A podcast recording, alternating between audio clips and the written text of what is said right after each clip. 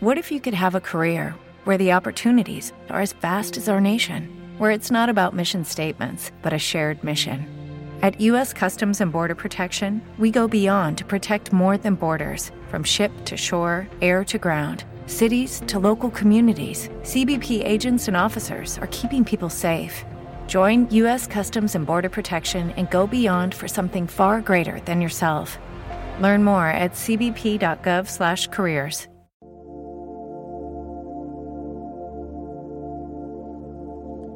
Hola, hola, bienvenidos a Juventud Podcast. Qué gusto nuevamente que estén con nosotros en este nuevo episodio y también qué alegre de parte nuestra saber que nos estás escuchando y que también nos permites entrar a lo más íntimo de tu casa y también estar en tu dispositivo que sabemos que nos estás escuchando y qué bueno que estén con nosotros nuevamente. El día de hoy tenemos un episodio que yo le he catalogado como uno de los importantes y que tiene mucho que ver con nuestra área en lo que es la identidad, ¿no? Creo que todos hemos tenido o tenemos áreas, actitudes, rasgos físicos, cosas materiales que comúnmente nos provocan vergüenza. Y es que lo que hace la vergüenza no es quitarle el valor a las cosas y más allá de las cosas quitar el valor que Dios nos ha puesto. Y es que constantemente puedo ver en mi vida personal han pasado muchas cosas que constantemente me dejan con vergüenza, ¿no? Y la vergüenza comúnmente no nos deja explotar el potencial que Dios quiere y que Dios ha puesto en nuestras vidas, sino que nos hace eh, escondernos debajo de la mesa para que nadie nos vea y nadie pueda observar las imperfecciones, ¿no? Yo creo que nadie se siente orgulloso eh, compartir o expresar áreas débiles que le, le, provocan vergüenza y que a veces es más fácil tratar de disimularlas debajo de una sonrisa, debajo de una prenda de vestir, pero no exponer esas áreas que, que me producen vergüenza. Y es que la vergüenza es un sentimiento de pérdida, es un sentimiento también de lo que es la dignidad, que muchas veces es causado por una falta cometida, o por una humillación, o por un insulto recibido. Y es que también cuando cometemos un error, ¿no? Un gravísimo error, como a veces decimos, y es que somos humanos, ¿no? Pero hay errores que cometemos y lo que nos deja es vergüenza, ¿no? No queremos que nadie se entere de ese error que cometí para que, pues, no ser juzgado, ¿no? Pero nos produce vergüenza porque tratamos de esconderlo y minimizar eh, lo que pasó. Pero si te has sentido con vergüenza y si has tenido o tienes áreas en tu rasgo físico, ya sea porque no te gusta tu nariz o porque no te gusta tu cabello, o porque no te gusten tus mejillas o porque tus ojos no te gusten, creo que es un buen momento para que puedas escuchar este episodio que tiene mucho que ver con lo que es el salir de la vergüenza. Y es que yo siempre digo de que no hay mejor manera de aprender que de ver un testimonio este vivo, ¿no? Ver cómo una persona sale de ese sentimiento, creo que nos produce más más ánimo, nos produce fe, más confianza de que sí se puede.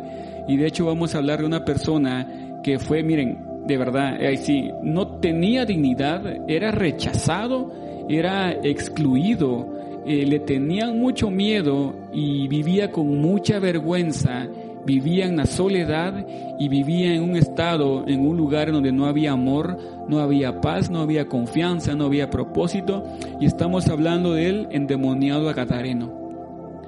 Sé que todos hemos escuchado esta historia, todos hemos una, alguna vez nos la contaron cómo Jesús expulsaba una legión de demonios de una persona, pero nos quedamos hasta ahí y no profundizamos mucho en el término del endemoniado gadareno, que luego no sabemos qué pasó con él y qué pasó con él después de la expulsión de los demonios.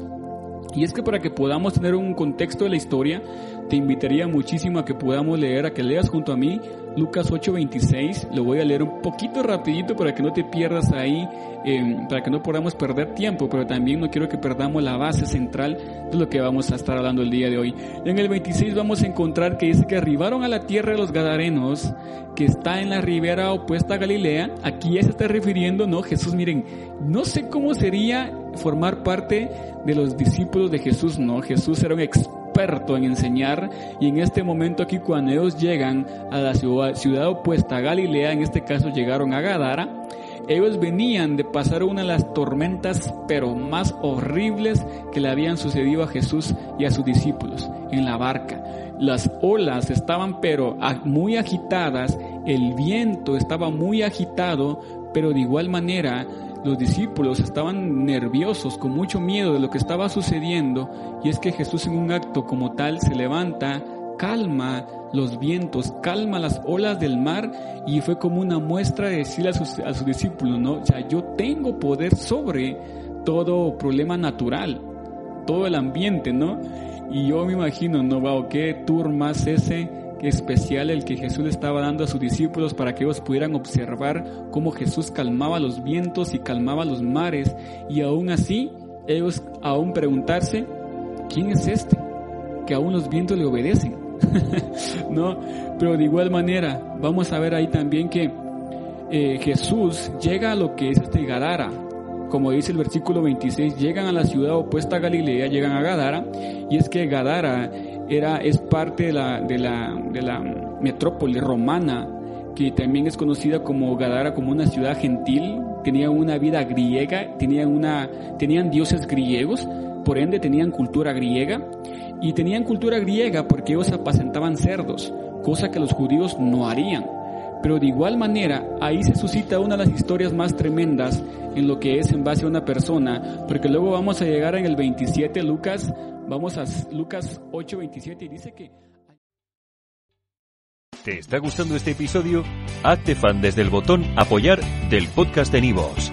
Elige tu aportación y podrás escuchar este y el resto de sus episodios extra. Además, ayudarás a su productor a seguir creando contenido con la misma pasión y dedicación.